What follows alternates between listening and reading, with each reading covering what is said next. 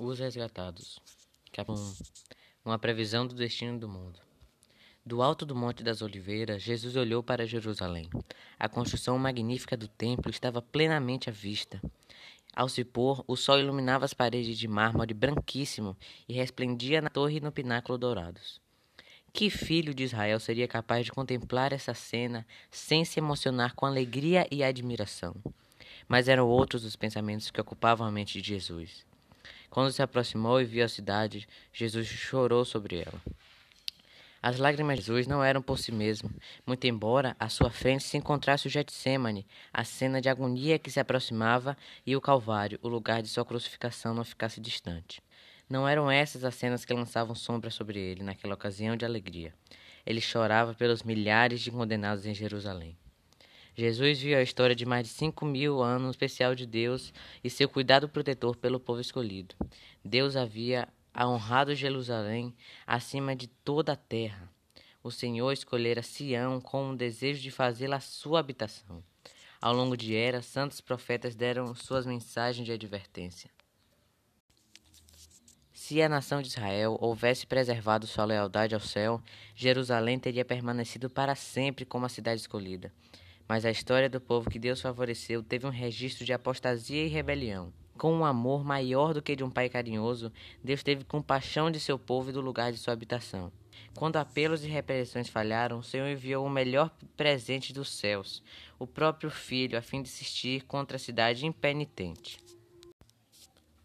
Jesus viveu como um andarilho sem lar, a fim de ministrar as necessidades das pessoas e as suas angústias suplicando que aceitassem o dom da vida. As ondas de misericórdia, rebatidas pelos corações obstinados, retornavam em maré mais forte de amor simpático e inexprimível.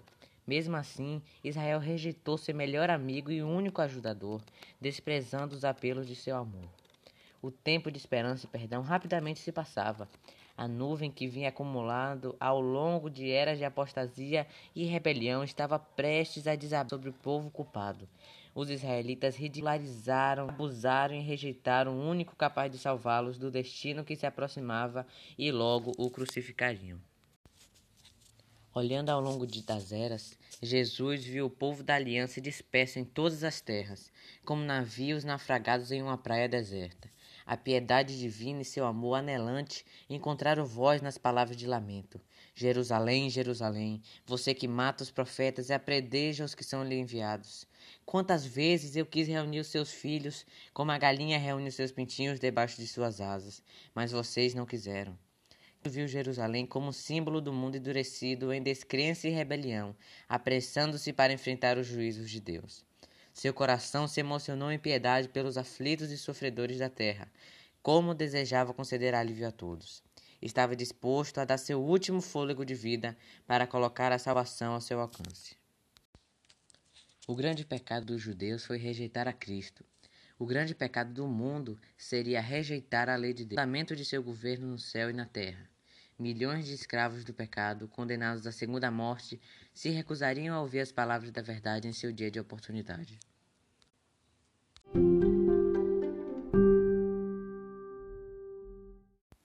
O magnífico templo é condenado. Dois dias antes da Páscoa, Cristo foi novamente com os discípulos ao Monte das Oliveiras, que dava vista para a cidade. Mais uma vez contemplou o templo em seu magnífico esplendor, uma coroa de joia, Salomão, o mais sábio dos monarcas de Israel, fez o primeiro templo, a mais esplendorosa construção que o mundo já viu.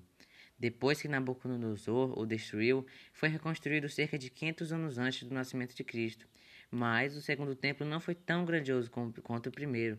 Porém, mesmo não sendo honrado com a nuvem da glória de Deus, ele foi honrado sim com a presença viva daquele que é o próprio Deus, revelado em carne. Mas Israel recusou esse dom do céu. Quando o humilde mestre deixou suas portas douradas naquele dia, a glória partiu do templo para sempre. As palavras do Salvador se cumpriram: Eis que a casa de vocês ficará deserta. Cristo apresentou aos discípulos uma síntese de acontecimentos importantes antes do fim dos tempos. A profecia que proferiu tinha dois significados. Enquanto prefigurava a destruição de Jerusalém, também predigiu os terrores do grande dia final.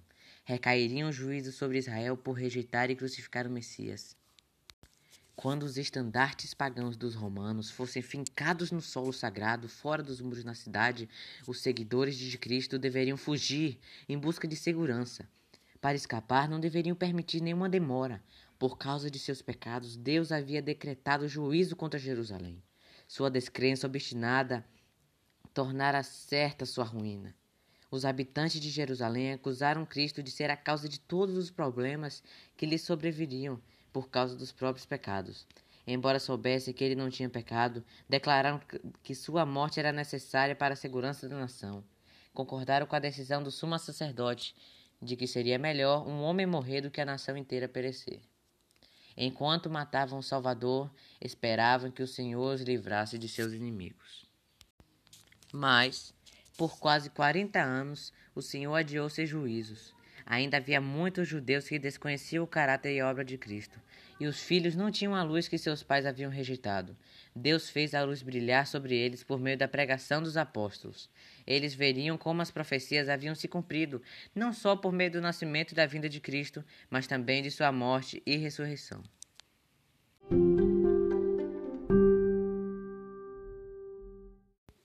A longanimidade de Deus. Em sua recusa obstinada em se arrepender, os judeus rejeitaram a última oferta de misericórdia. Então Deus retirou deles sua proteção. A nação foi deixada sob o controle do líder que havia escolhido. Satanás incitou as paixões mais vorazes e baixas. As pessoas perderam a razão, passaram não só a ser controladas por impulsos e raiva cega, mas a serem satânicas em sua crueldade. Amigos e parentes traíam uns aos outros, pais matavam os filhos e filhos matavam os pais. Os governantes não tinham poder para se dominar. As paixões descontroladas os tornavam tiranos, e os judeus aceitaram o falso testemunho para condenar o inocente filho de Deus. Agora as acusações falsas tornaram incerta sua vida.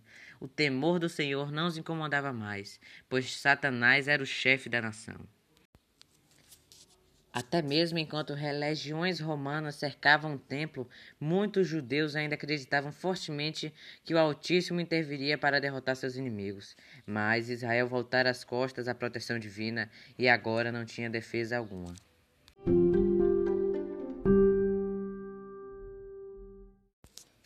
Presságio do desastre. Por sete anos, o homem subia e descia as ruas de Jerusalém, anunciando os desastres por vir. Esse estranho homem foi preso e assaltado, mas diante do insulto e do abuso respondeu apenas ai ai para Jerusalém. Ele foi morto no cerco que predisse. Nenhum cristão morreu na destruição de Jerusalém. Depois que os romanos, sob a liderança de Sérgio, cercaram a cidade, eles abandonaram o cerco inesperadamente quando tudo parecia pronto para o ataque. O general romano retirou suas forças sem nenhum motivo aparente. Os cristãos que aguardavam reconheceram o sinal prometido.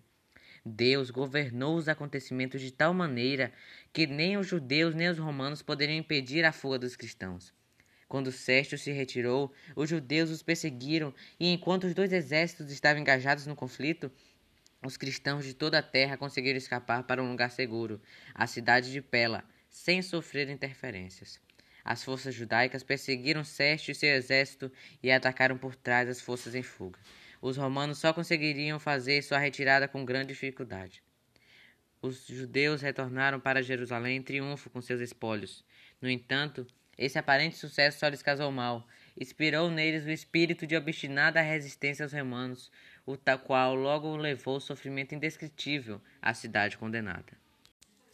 Terríveis foram os desastres que recaíram sobre Jerusalém quando Tito retomou o cerco. A cidade foi sitiada na época da Páscoa, ocasião em que milhões de judeus estavam reunidos ali dentro de seus muros. Suprimentos alimentares haviam sido destruídos em vingança das facções rivais. Os habitantes então vivenciaram os horrores da fome. As pessoas ruíam os couros dos cintos, das sandálias e da cobertura de seus escudos. Grande número saía furtivamente à noite para pegar plantas silvestres que cresciam fora dos muros, mesmo que os romanos matassem a muitos com cruel tortura. Com frequência, os que conseguiam retornar em segurança eram roubados e perdiam o que haviam encontrado. Maridos roubavam das esposas e esposas do marido. Filhos tiravam o alimento da boca dos pais idosos. Os líderes romanos fizeram todos os esforços para infundir terror aos judeus e levá-los a se render. Os prisioneiros que resistiram à captura eram açoitados, torturados e crucificados em frente aos muros da cidade. Ao longo do vale de Josafá e no Calvário, os romanos colocaram cruzes em grande quantidade. Mal havia espaço para se mover entre elas. Essas coisas cumpriram a terrível maldição dita perante Pilatos na cena do julgamento de Cristo que o sangue dele caia sobre nós e sobre nossos filhos. Tito se encheu de terror quando viu os corpos em montes jogados nos vales.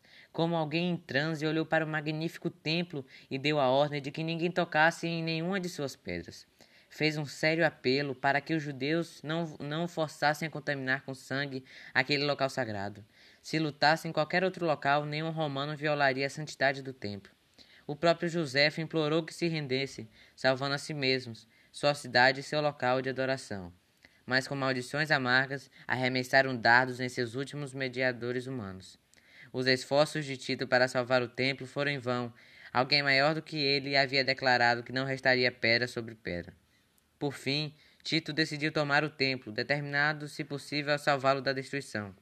Mas as tropas desconsideraram suas ordens. Um soldado jogou uma tocha acesa em uma abertura do pórtico. Imediatamente as salas revestidas de cedro em torno do local sagrado estavam em chamas. Tito se apressou até o local e ordenou aos soldados que apagassem o fogo. Suas palavras não foram ouvidas. Em fúria, os soldados jogaram tochas incandescentes nas salas anexas ao, ao templo e mataram aqueles que estavam abrigados ali. Sangue corria pelos degraus do templo como se fosse água. Depois que o templo foi destruído, a cidade inteira sucumbiu aos romanos. Tito declarou que tinha sido Deus quem os entregara em suas mãos, pois nenhuma máquina de guerra, por mais poderosa que fosse, seria capaz de vencer aquelas defesas estupendas. Tanto a cidade quanto o templo foram desconstruídos até os alicerces, e o solo sobre o qual a Santa Casa ficava estava arado como um campo. Mais de um milhão de pessoas morreram, os sobreviventes foram levados cativos, vendidos como escravos, arrastados até Roma, jogados às bestas selvagens nos anfiteatros ou dispersos como peregrinos sem lar pela terra. Os judeus encheram por si só a taça de vingança. Todos os problemas que se seguiram à sua dispersão foram a colheita daquilo que as próprias mãos haviam plantado. Não temos como saber o quanto devemos a Cristo a paz e a proteção que desfrutamos. O poder refreador de Deus impede que a humanidade se coloque sob o controle total de Satanás. Deus não age como executor da sentença contra a transgressão. Ele deixa os que rejeitam a sua misericórdia colherem o que plantam.